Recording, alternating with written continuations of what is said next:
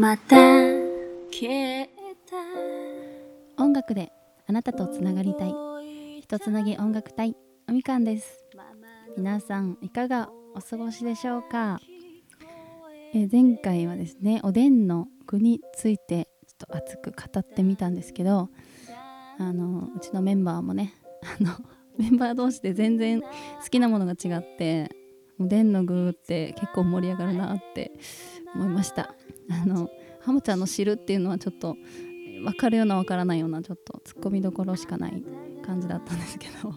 ひかるくんが練り物しか食べないっていうね、えー、感じだったんではい。ちくわが余ったらひかるくんにあげようかなと思います。あごぼ天か。はい今日は何について熱く語るかというと私今ね「鬼滅の刃」にねとうとうハマってしまったんですね。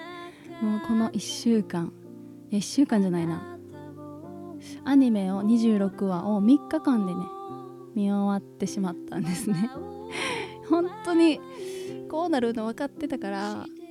ずっと避けてたんですね。あ流行ってるなーって。はい遠目に見てたんですけど。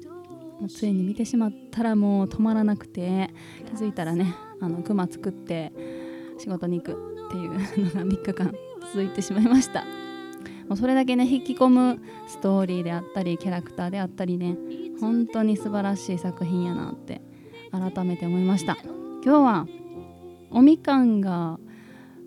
おすすめする「鬼滅の刃」名場面第3位からっとご紹介したいなと思います。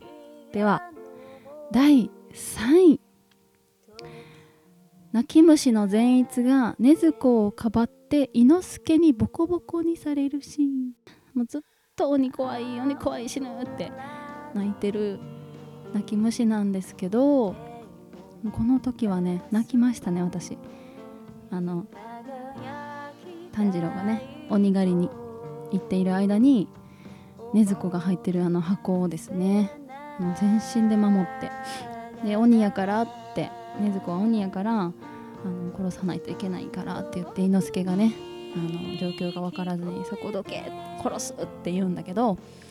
善逸が泣きながらも必死であの守るんですね。で戦いが終えて炭治郎が帰ってきた時に 善逸がこれはね炭治郎の命より大事なものだからって守ったよって言うんですね。もうなんかそこでちょっとほろっときてしまいました。善逸もうめっちゃ下手れやんって思ってたけど やるやんって思いましたね。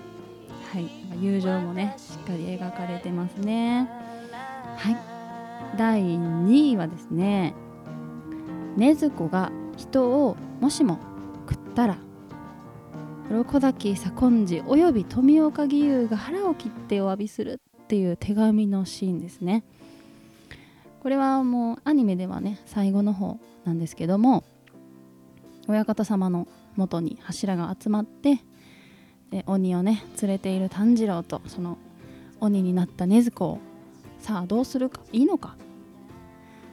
っていうねところを会議する場面があるんですけどその場面でえー、親方様にと、ね、以前鱗滝左近寺からですね届いた手紙がね読まれるんですね。そこでこういった内容のことが書いてあってで鱗滝さん師匠ね鱗滝さんと富岡さんの命がこの2人にねかけられてるってことを炭治郎はここで知るんですね。いや本当にここもねこうなんだろう。自分の全てをこう叩き込んだお弟子に対する思いというか愛というかそういったものも書かれてますね。はい。もう鱗滝さんのあのお面がなんかお面の下のね表情があのいつ見れるんだろうなってちょっと気になるんですけど。はい。ここもね泣きました、は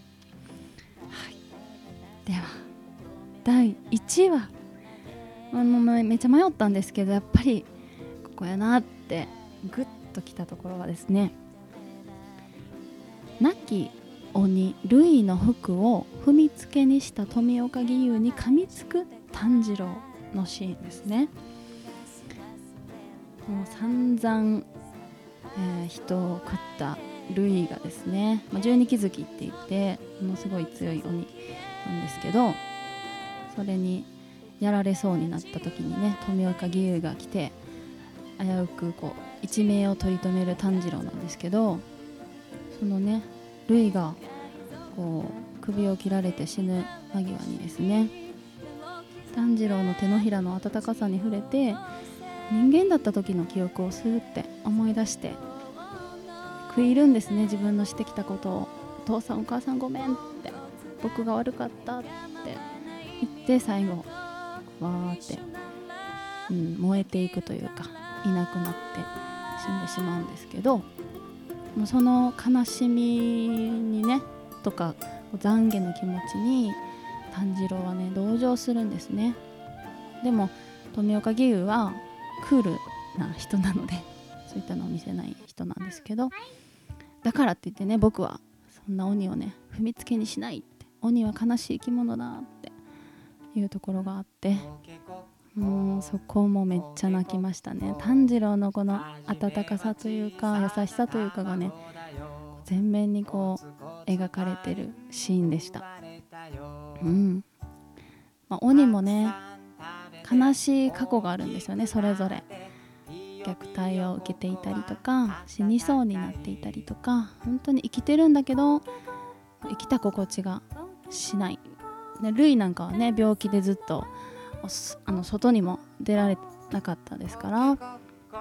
そういった自分の宿命をねこう悲しむというかそういう過去が、まあ、それぞれ鬼にもあってでも鬼になったことでこうあの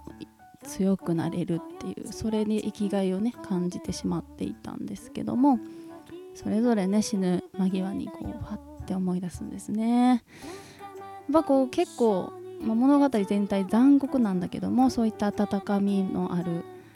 えーストーリーになってます。本当に困ってます。ハマりすぎて。はい。というわけで、えー今回は「鬼滅の刃」の名場面について熱く語ってみました。はい。ね次何しよう？困りますね。はい。というわけでもう無限列車もねぜひ見見たいなと思います。めちゃくちゃ混んでるみたいですけどね。見たいなと思います。はい。では今日はこの辺で終わりにしようと思います。いっぱい喋ってしまいました。ではまた来週。バイバイ。思い出すのはあの時の